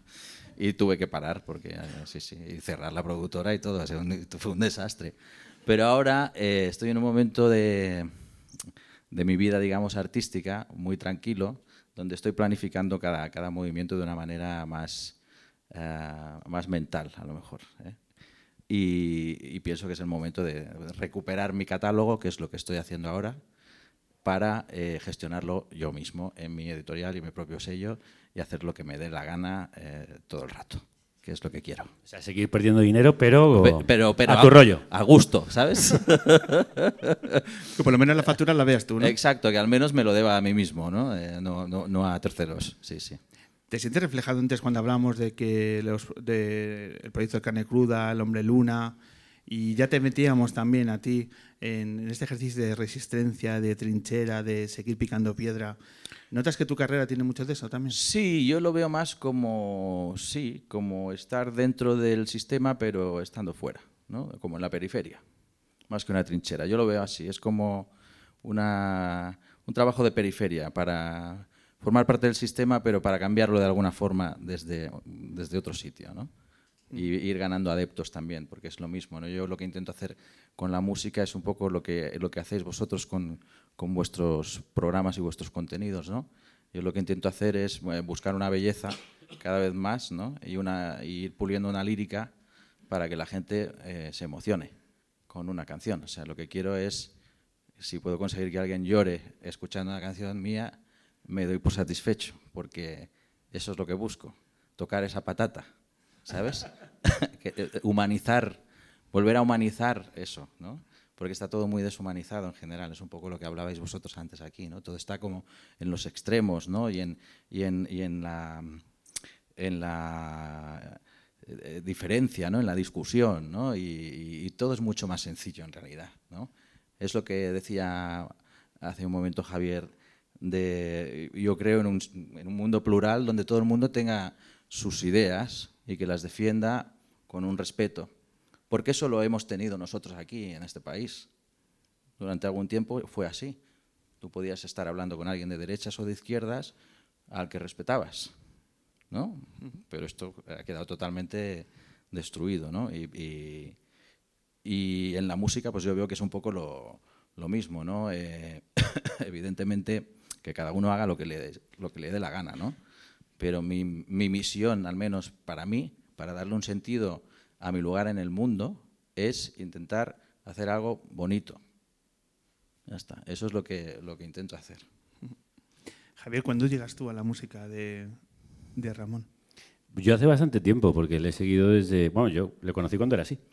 Sí, bueno, pero porque Javier es músico. Javier también, eh, tú tocabas también Sí. en esa época en la Sí, que sí. nosotros empezábamos, es más o menos, somos de la Sí, misma somos de la misma quinta, entonces- Tú, siempre te has conservado más joven porque hiciste un- un pacto con, con Robert Johnson o, o algo. ¿sabes? Absolutamente, en el cruce de caminos, eso es. Sí, sí. No, desde sus inicios le vengo siguiendo toda su carrera, que además ha tenido como distintas fases. O sea, está haciendo cosas bonitas, pero al principio estaba más cabreado. Sí. Y, y me alegra que, bueno, he tenido ese proceso de maduración y a mí me, ha me gusta mucho lo que hizo en sus inicios como grupo y me gusta mucho cuando ya se convirtió en The New Raymond y empezó a tocarnos la patata. Yo creo que este hombre es, como el título de uno de sus discos, un rompehielos. O sea, es un tipo que realmente consigue romper ese hielo que tenemos todos a veces en el corazón, todas esas barreras. eh, y lo estás consiguiendo, macho. Nos estás emocionando. Bueno, eso lo has explicado muy bien. Me ha gustado mucho porque sí que tiene, tiene mucho sentido. Porque en realidad ese disco, o Rompehielos, ¿no? que es, eh, el rompehielos soy yo, soy yo mismo. Claro. O sea, es, eh, y no sé, es, es como, claro, lo de escribir canciones y siempre desde un punto tan autobiográfico, ¿no? como es lo que hacía yo, al principio, pues claro, lo cuentas todo que es el problema que tenía yo con mi primer disco, por ejemplo, a propósito de Garfunkel. ¿Por qué le gusta a la gente y tal? Porque lo estás contando todo, ¿no? Desde un sitio particular, ¿no? Y por eso les gusta. Pero entonces yo pensé, tío, no, no puedes hacer terapia en, directo, no se puede hacer. O sea, guárdate un poquito las cositas y entonces he ido pues puliendo la lírica, buscando cierta poesía, para que al final eh, cualquiera que escuche la canción, eh, cuando tú escuchas una canción, por ejemplo, es inevitable que tú lo lleves a tu terreno personal y a tu propia experiencia. Siempre va a suceder así. Y las canciones tienen una magia que otras artes eh, no tienen de una forma tan clara y tan rápida. ¿no? Te voy a poner un ejemplo que siempre cuento. ¿no? Tú imagínate que tú estás yendo en un autobús a Cuenca, ¿vale? Y entonces estás con tu iPod o con tu teléfono, el dispositivo que sea donde escuches tú la música, un Discman, un radiocassette, lo que sea que, que tú utilices, y de golpe suena una canción que yo qué sé, pues que tú escuchaste eh, cuando tenías 13 años eh, con tu mejor amiga o tu mejor amigo, lo que sea. Y en ese mismo instante que suenan esos primeros compases, tú estás viajando en el tiempo y estás sintiendo exactamente lo mismo que aquel día, esos olores, esos colores, es- y eso es muy heavy. Eso es muy fuerte, ¿no? Entonces, darte cuenta de eso y de, que, eh, bueno, que controlas un poco esta magia, esta especie de alquimia absurda de escribir canciones, que al final es un oficio como cualquier otro.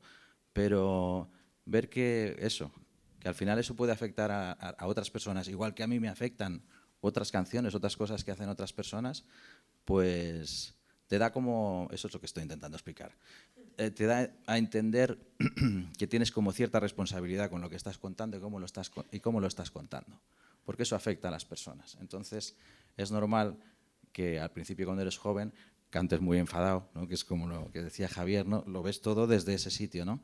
Pero me parece un viaje muy bestia tener casi 50 años y yo hace 33 años que escribo canciones. Entonces, todavía escribo canciones y todavía me gusta escribirlas. Todavía me parece una cosa que, que me gusta mucho hacer. Y eso eh, pienso que es muy fuerte porque hay muchos compañeros que han, que han dejado de hacerlo, por ejemplo. que les puede, les vence, les vencen otros obstáculos, por ejemplo, de- del propio oficio, ¿no? El no poder eh, ganarte la vida de una forma eh, no digna, sino de una forma regular, ¿no? De tener un, un sueldo haciendo lo que tú haces, ¿no? Aunque sea mínimo, es, es muy complicado en este país, sobre todo, ¿no? Que estamos todavía un poco en pañales, ¿no? Ahora ya están, pues, un poco, pues, eh, empezando a cambiar las cosas, por suerte, ¿no? Eh, con el estatuto del artista y todas estas cosas que se quieren hacer que me parecen muy positivas, pero el problema es que, claro, eh, uno no siempre puede ganarse la vida haciendo lo que le gusta, pero mola mucho conseguirlo. Yo en mi caso, o sea, tengo la suerte de que más o menos eh, yo pienso que lo he conseguido. Y desde una periferia, ¿no? o la trinchera, como dices tú, am, con la convicción de que tú estás haciendo en todo momento lo que, lo que sientes que tienes que hacer. ¿no? Yo cuando saqué el primer disco eh, tuve un montón de ofertas de multinacionales, eh, casi a la par que otros compañeros que ahora pues están en la cumbre, ¿no? Y, y me parece muy guay que lo estén. Pero yo por la forma de ser que tengo, no, no- no me siento cómodo en, ese, en esa cumbre. Yo no me siento cómodo, por ejemplo, cuando estoy haciendo un concierto. O sea, sí que lo disfruto, pero yo no quiero ser el centro de nada. Yo no aparezco en mis videoclips. Yo, si puedo no aparecer en, en las fotos, pues no aparecería. Eh, si pudiera no tener que explicar las canciones para vender el producto, pues no lo haría. Pero evidentemente, como hay que hacerlo, pues es un trabajo que haces y todos los trabajos tienen cosas pues que te gustan más o te gustan menos. Pero aquí estoy súper a gusto, ¿eh? No, no os preocupéis. ¿Vale? Pero me refiero a todas estas cosas, ¿no? Entonces, pues, eh, eh, no sé, yo estoy muy feliz de to- todavía estar aquí y, y- y poder contarte pues que tengo un disco ya grabado, que voy, a, que voy a sacar otro disco, ¿no? Que todavía esté sacando discos me parece muy fuerte, a mí mismo, ¿no? Es decir, hostia, todavía estás aquí, con todo este camino que, que has pasado y sigues aquí haciendo lo mismo. Y eso es porque lo haces desde una verdad, ¿no? Chimpón. Antes de hablar del, del nuevo disco, eh, necesito hablar de los dos conciertos de hace unas pocas semanas, Sí. en Barcelona y en Madrid, en ese viaje en el tiempo del que nos hablabas ahora mismo, ¿no?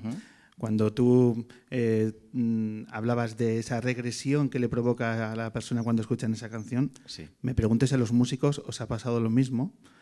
Eh, y a ti personalmente, cuando has echado ese viaje 15 años atrás a Sí. retomar las canciones, local de ensayo y demás. Este reencuentro que habéis provocado, ¿estábamos pensando en el público o en vosotros mismos?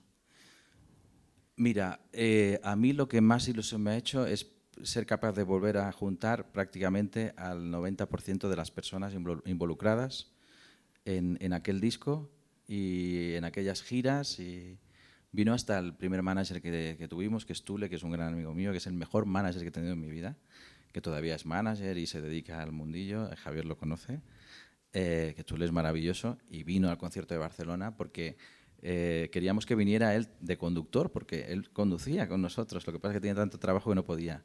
Pero vino al concierto y vino ya por la tarde a la prueba y fue como volver a juntar a la familia ahí y ver que, que no había pasado el tiempo. ¿no? Antes, fuera de micro, te he contado pues, eh, que ensayamos la misma semana de los conciertos porque la logística era complicada. Ricky Lavado vive en Madrid hace casi 10 años. Y bueno, eh, Ricky Falner no podía venir pues porque es un hombre muy ocupado, ¿no? Y, y vino mi hija Leia a tocar el bajo, pero mira, no se notó que no estaba Ricky, fue maravilloso. La verdad es que la chica se le ocurrió mogollón. Y nada, cuando nos volvimos a juntar todos eh, en las instalaciones del Vida, del festival, ¿no? Porque Dani Poveda, pues hablé con él y, y conseguimos que nos alquilaran el espacio para poder hacer ahí unos ensayos como si estuviéramos haciendo el concierto. Pues nada más sentarnos ahí, pues eso, eh, Ricky marcó cuatro claquetas y hicimos la primera nota y ya sonaba. O sea, eso es muy fuerte. O sea, ya cuando empezamos el primer compás yo dije, ya esto podría ser el concierto. es muy fuerte cuando, cuando puedes juntar a unas personas que están tan conectadas con una cosa, ¿no? Y, y también es porque tengo un recuerdo precioso de toda esa época, es la época más bonita de, de girar eh, con, con personas en una furgoneta. Era todo muy divertido. La verdad es que eh, todo el rato era todo bonito. No hay ninguna cosa fea eh, en, todas, en esos cuatro años que estuvimos, todas estas personas juntas. Nada.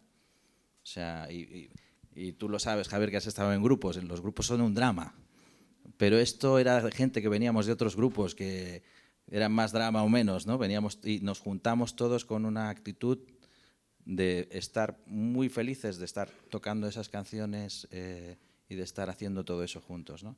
Y eso todavía existe lo valoro un montón. O sea, de hecho, eh, estoy tan contento que es la banda que, pues, que se va a quedar, al menos en los dos próximos discos, va, va a seguir esto en activo, pues porque, porque yo quiero mucho a Ricky, ¿no? Y lo, y lo quiero en mi banda y, y quiero a mi hija, por supuesto, y la quiero en mi banda, ¿no? Entonces, eh, Bueno, es que tiene unas hijas sí, que como tocan.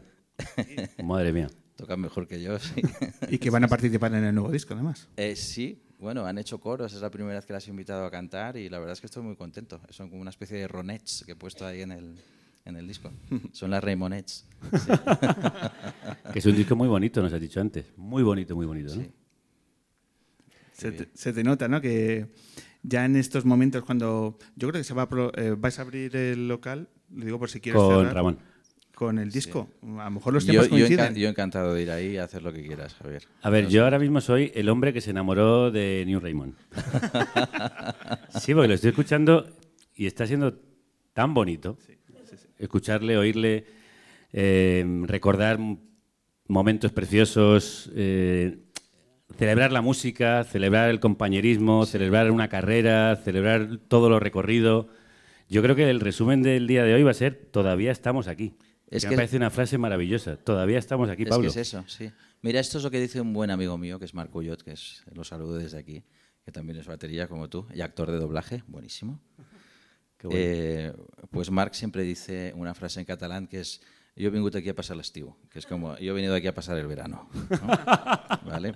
Pues es, yo, yo es una frase que, que también acuño Preciosa. y que me representa ahora mismo. Sí, sí.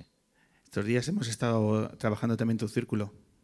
¿Así? Sí, es que nosotros Caña. somos así. Intentamos desentrañar a nuestros invitados a través de la gente que está muy cerca, tanto que hemos hablado con una persona que está comiendo contigo hoy. Tú fíjate, que Hostias. entre cachopo y cachopo ha estado hablando en silencio con la luna. Hemos sido un asturiano. sí. Habéis sido un asturiano, Ramón. Nos hemos puesto como el Kiko. Ramón, que le habéis dado todo en el asturiano. Sí, sí, o sea, me ha costado mucho cantar esto ahora. ¿eh? Pues que sepas que Ricky Lavado ha hablado con nosotros, ¿vale? Y le hemos pedido una pincelada de la personalidad de Ramón que podamos descubrir y, y lo ha hecho. Yo creo que, me vas a hacer llorar. Bueno, es que Estamos estamos, ya a puntito. ¿eh? Estamos puntito, ahí, Estamos todos a puntito Estoy muy tierno yo. Rompehielos, te estás pasando, ¿eh? Sí, sí. Vamos a ver qué, qué nos ha regalado eh, Ricky Lavado, que aquí queremos agradecer su gesto con, con este programa. Ramón Rodríguez, o The New Raymond, como todo el mundo sabe, es un, un creador profundo e inquieto. Eh, es un tipo culto, viajado, un tipo leído, aseado, afable. Lo que quizá mucha gente no sabe es que uno de los tótems artísticos y filosóficos eh, sobre los que se sustenta su, su prolífico corpus creativo es una pequeña obra existencialista del 2008, eh, una obra de- del autor de culto Adam McKay, que llevaba por título Hermanos por pelotas. Y, y es normal que así sea, porque, bueno, a todos nos ha pasado alguna vez eso de escuchar una canción de, de Ramón y pensar, joder, esto ha sido como oír cantar a un unicornio. Aseado, unicornio. Bueno, es muy de agradecer que sea un tío aseado. ¿eh? Sí, sí, la verdad que se agradece. Tenemos un nivel de invitados. O sea, es que es- Me alegra que traiga gente que se limpia. en este programa, fíjate, Mis- has venido con gente Mis hijos lo agradecen mucho, sobre todo cuando estoy ahí en casa. ¿Suscribes lo que dice Ricky? Eh, por supuesto, qué maravilla. Es que siempre tiene grabado eso de hermanos por pelotas, claro. Es que nosotros, entre grabaciones y giras y tal, yo llevaba películas, ¿no? Y a mí me gustan mucho las películas chorras, ¿no? Entonces pues traía todas estas pelis de Will Ferrell y claro, y ellos flipaban, ¿sabes? Porque ellos no, no las veían, pero las veían conmigo, ¿no? Y, y- está, está esta dualidad. Yo también soy Géminis, ¿eh? Pase y hablemos los cuatro. Entonces te- tengo esta dualidad, ¿no? Tengo como este rollo así como más profundo y luego... eh, ¡Uy! ¿Sabes? Martes y 13, o sea que ese- este, yo vengo un poco de ahí. Y me ha gustado, me ha gustado que se acuerde de eso, de Hermanos Propelotas, que lo tiene grabado. Sí, sí. Eh, hemos hablado también con otra persona que sí o sí tenía que participar en, en el día de hoy.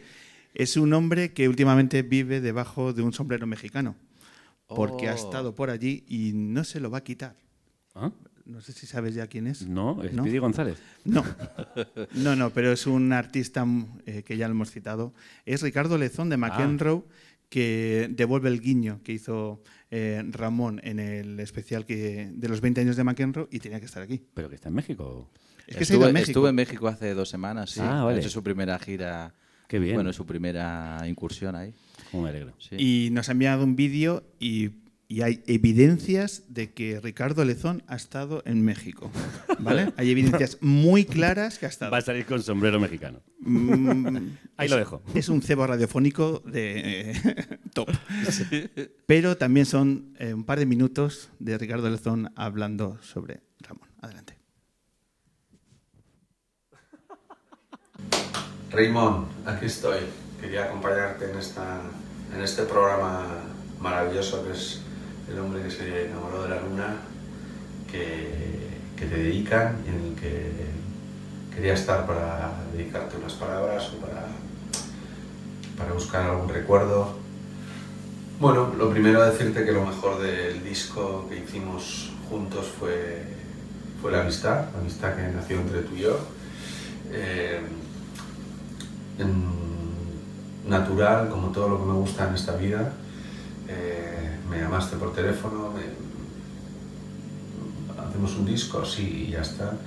Sin más vueltas, todo lo que vino después fue aprendizaje y, y gozo y, y tengo un recuerdo de todo de todo increíble y aparte de, de, bueno, lo que te digo, de la amistad, de los- del tiempo que pasamos juntos, de aquellas noches en la mina, riéndonos con, con nuestro ídolo Diango. Ayúdame, ayúdame. Y, bueno, y muchas noches grandes que hubo y una que me acuerdo especialmente porque creo que reúne todo esto que te estoy contando, que fue un festival muy pequeñito que, al que fuimos en Sabadell, fuimos tú y yo mano a mano con las acústicas. Eh, era un festival hecho con mucho cariño, que es un poco como, como nos gusta hacer las cosas y como, como te veo a ti que, que te gusta hacer las cosas también. Que, bueno, como si fuese pues, un artesano de canciones que las cuida y les da su importancia a las palabras, a la música y la eleva al sitio donde, donde yo la tengo también. He aprendido muchas cosas contigo, de las cuales estoy muy, muy agradecido.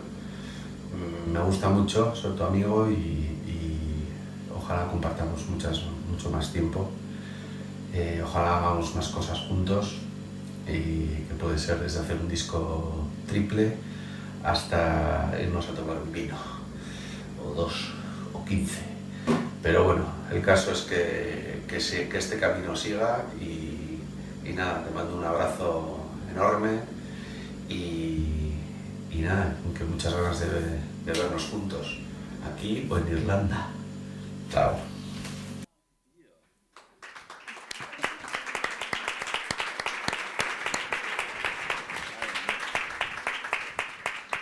¿Qué ha pasado en el momento final? Eh, wow, este vídeo lo hizo ayer, ¿no? O hace dos días. es- nosotros trabajamos la actualidad. Tú eres, tú eres un máquina, ¿eh? Eres un mago. Jo, qué, qué bien. Yo es que quiero mucho a Ricardo. Es que ¿quién no puede mm, no querer a Ricardo? Es imposible. Es un tío con muchísimo talento, escribe unas canciones increíbles y con una humildad eh, tan grande como su corazón. Es un tío maravilloso, que tengo la suerte de que sea mi amigo también. Y, y nada, pues mira, ha pasado al revés. El otro día me llamó para ver si hacíamos el segundo disco. Y lo vamos a hacer. ¿Y lo vais a hacer? Bien. Bueno, esto es una eh, enorme alegría y, y noticia. Sí, lo vamos a hacer. Y Triple, para- pero va a ser triple, como No, dices. no, tri- triple, no, hombre, no. no. Tampoco se ha venido un poco arriba, ¿no? Ese- no, bueno, a ver, no, triple no, triple no, es que si no. No, porque el primero ya dura un montón. O sea, es que las canciones de Ricardo son largas. Las- mis canciones pueden durar de un minuto a siete, ¿no? Depende, ¿no? Pero normalmente duran 2.30, ¿eh? Pues son cortitas. Las de Ricardo duran cuatro o cinco minutos. Si haces un disco triple, va a salir la torta a un pan, eso, fabricarlo. ¿Y lo de Irlanda? Eso es. Lo de Irlanda es que queremos ir a grabarlo allí. Ah. Por las Queremos- pintas. No, porque nos, porque nos gusta, es un país que nos gusta mucho. Eh, yo he estado muchas veces ahí. Yo, yo iba todos los veranos con mi hermana cuando mi, mi padre y mi madre querían echarse unos arrumacos en verano. Pues nos, nos mandaban allí a estudiar inglés. Entonces hacíamos de todo menos estudiar inglés, por supuesto. Y, le tengo muchísimo cariño a, a, Dublín, a Malahide, Port Marnock, toda, toda esa zona de allí. Eh, también recuerdo, pues eso, ir a ver esos yacimientos eh, mm, prehistóricos, ¿no? Eh, Newgrange y todo eso que hay ahí, ¿no? Que eso a mí me flipa, todo ese mundo neolítico y a mí eso me tira mucho. Es, es- es interesante, pero lo, lo de Diango, Lo de Diango es, bueno, lo mismo que lo de Hermanos por Pelota. Estábamos grabando el disco y entonces vimos aquel vídeo donde Diango, po- pobre hombre, está en un plato de televisión y entonces eh, está sentado como en una silla que es como una butaca muy, muy alargada y lo ponen como muy a la, a la, ¿no? a- al extremo de la butaca y mientras va cantando pues la butaca se eleva y el hombre, y el hombre se cae. ¿Vale? Pero entonces va cantando, ¿no? Eh, ¿Cómo era? No te vayas, mi vida. ¡Oh! Se cae. Y el tío está en el suelo ahí con toda la dignidad del mundo, porque es un artistazo. Sigue cantando. Sigue cantando. dice? Dice que no pare la música, ¿no? Porque está en el suelo, pero mientras tanto dice, "Eh, por favor, ayúdame. ¿no? Porque no se puede levantar, pobre hombre, porque se ha dado un leñazo, padre. Pero entonces se levanta y sigue, y que no pare la música y sigue cantando. Y eso nos, nos encantó. Y entonces nos pasamos toda la grabación, pues, ayúdame. tal, ¿no? Cuando alguien estaba ahí grabando y tal, pues, y así, esa es la coletilla de, de esta grabación, como, como otras tantas, porque es eso, yo siempre me pongo a hacer el, idiota en las grabaciones y siempre hay cosas de estas, ¿no? Eh, si, si ahora abriéramos las pistas, por ejemplo, de, de mis discos de canciones, al final de ellas encontrarías un montón de chistes, monólogos, tonterías, ¿no? Que, que, que- voy haciendo entre tomas. Y entonces eh, Santi García, por ejemplo, la, la recopilaba y hacía como un max mix. Y a veces te pasaba, ya están las mezclas del disco, ¿no? Y tú ibas escuchando el disco, pero entonces una de ellas tenía estas mierdas, ¿sabes? y, y cosas, estas bromas así, ¿no? Internas y... Y Ricardo, tengo que decir eh, también que es un tío súper divertido. Es súper divertido. O sea, yo no me he reído tanto como con este tío. La gente tiene una imagen de él. Vamos a ver por las canciones que hace, lógicamente. Eh, Claro, claro. Pero es eso, es como, hostia, qué canciones más tristes. No, es que no son tristes, son, son, son hermosas, es distinto. O sea, por- no, no te pones triste, es que te está hablando desde un sitio Es eh, muy profundo. Eso es. Claro, pero es como tú no te vas a poner películas de, yo qué sé, de, de, de Las Von Trier todos los días, ¿no? Pero canciones de McEnroe sí, Sí, ¿sabes? Yo me las pondría, sí. sí, yo, sí. yo me los pongo, de hecho. Yo, yo también. Yo he llorado como un niño escuchando algunas canciones de, de McEnroe en el coche y tal. Recuerdo, no sé, cuando salió el disco Las Orillas y me lo puse en el coche por primera vez, ¿no? Y yo volvía de, yo qué sé, de algún sitio volvía y me iba hacia mi casa. Y, te- y yo a la tercera canción estaba llorando como, como un chaval. Pero de bonito, ¿sabes? De decir, hostia, qué bonito que es esto. O sea, que es que es muy fuerte lo que hace Ricardo. Hay que reivindicarlo. Totalmente. Sí. Javi, le, Viva Ricardo. eh, le decimos que retome la guitarra. Bueno, tú eres ¿Te el que parece? manda. Bueno, pero yo estoy en plan coopera- co- Cooperativo, ¿sabes? cooperativo. cooperativo, participativo, ¿sabes? Donde, te juego, tu espacio. Vale. Vale. Vale. Gracias. Nada. Me parece un momentazo. Pues Yo creo que sí. Yo creo que nos apetece cobijarnos en tus canciones. ¿Qué te apetece ahora? Pues no sé, yo tenía aquí como un plan, pero si queréis, si me dejáis improvisar y me afino en otro tono, eh, rápidamente, soy muy rápido. Yo creo que eh, Javier puede decir algo así para, para cortar un Vale. silencio. No, es rapidísimo, lo hago, lo rapidísimo. Pues sí. venga, Vale, estás en tu casa Muy bien, dejo esto aquí. Y afina lo que necesites. ¿Estuviste en la Yugoslava, Javier? No, es que no me da la vida, pero tendría que haber estado. Estuvo bien, ¿no? Estuvo, Estuvo como siempre está él, claro. Bien, a los 30 segundos ya Fenomenal. colocó a toda la Claro. en el lugar donde necesitábamos. claro. Como está haciendo hoy aquí, por cierto, que te está quedando un programazo, ¿eh? ¿Sí? ¿Te gusta? Eh, no lo digo por mi parte. Tú no lo dices por los invitados de hoy, ¿no? No, lo digo por él. Es que está siendo precioso. Está hablando de cosas muy importantes. Que le escuchas y, y dices, es que es normal que luego haga las canciones que haga. Claro.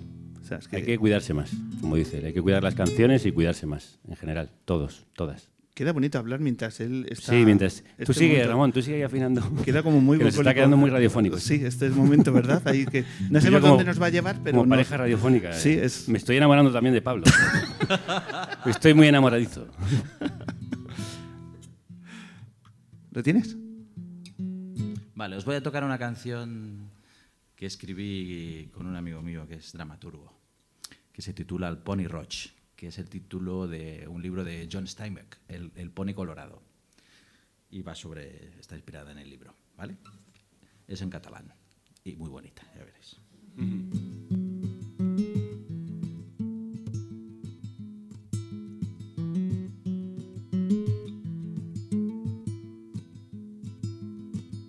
Cavalca cegament amb la crinera llarga i espessa no t'eixis amansi quan et posen estreps et revoltes violent jo veig els teus ulls vermells de por, no t'eixis amansi. La història diu que et mors, però alguns creiem que no. Vas fugir cap a les muntanyes sense cella ni estreps. I quan arriba la nit, poltre de poni roig, ella imagina que cavalca sempre al teu costat per les muntanyes Califórnia.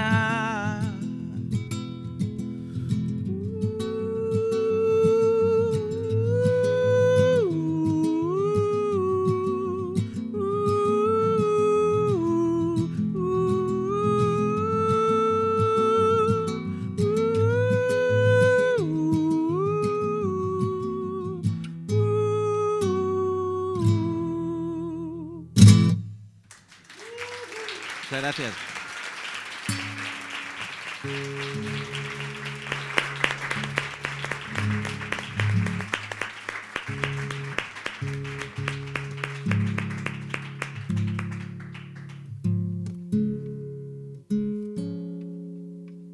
Vale, ahora voy a tocar una canción de Lluvia de Truenos, que es el disco que hicimos con Ricardo Lezón. Y esa canción, Lluvia de Truenos. Vamos allá. Hace días que no la toco, ¿eh? a ver cómo sale.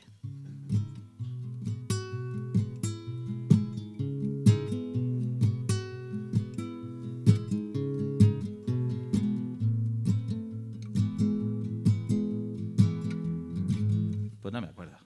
¿Ves? Espérate, déjamelo mirar, ¿vale? Eso me pasa por improvisar, ¿ves? Todo esto lo puedes editar después, ¿no? Sí, lo editamos. No, Espera, ¿eh? Un segundito.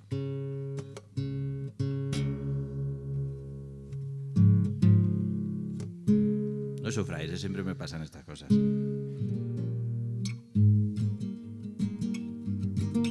Lo tengo, vale. Pues vamos allá.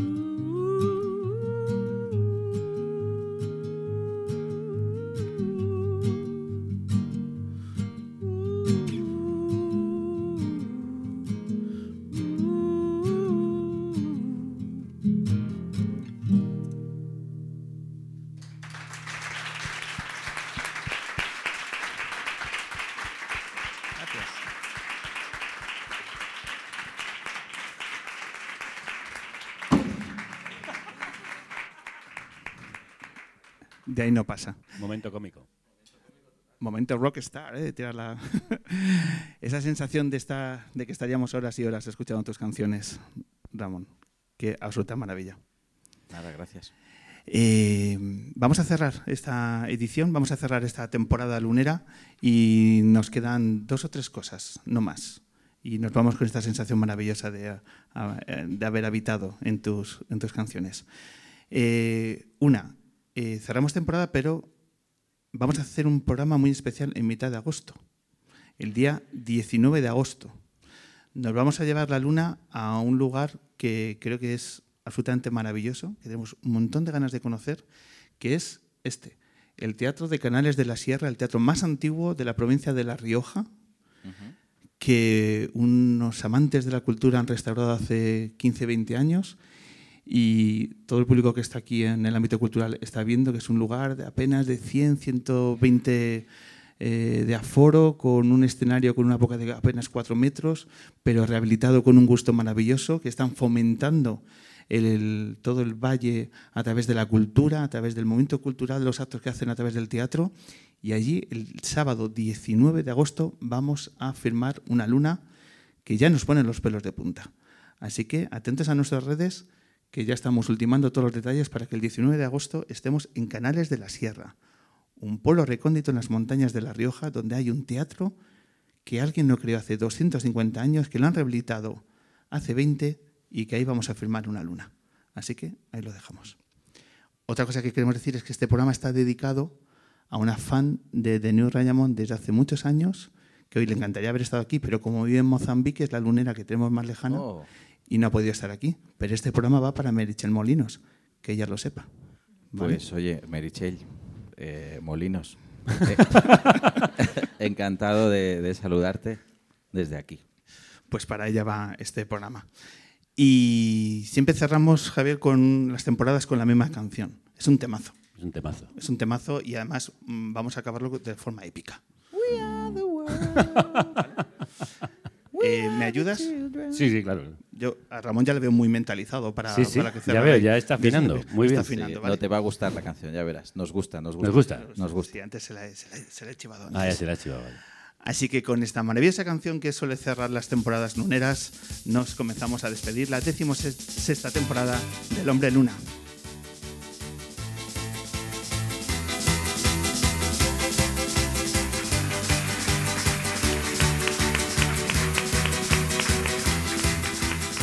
Venga, lo primero que hacemos es agradecer, como siempre, a nuestros invitados que han dado forma a esta edición tan especial. Ramón Rodríguez de New Rayamón, Javier Gallego, Carne Cruda, a todo el equipo de Carne Cruda.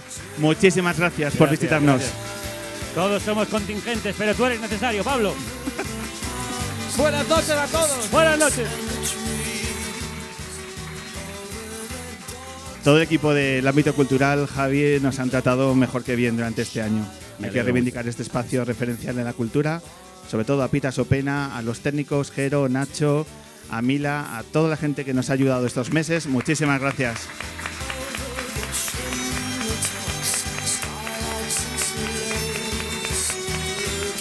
Ramón, ya has visto el tipo de público que tenemos, el mejor público de los eventos de Madrid. Maravilloso. ¿Vale? Aparte de los que hace carne cruda, luego está el nuestro, lo sabes. Lo sé, lo sé. ¿Vale? Pues eso son el mismo, aquí. hombre.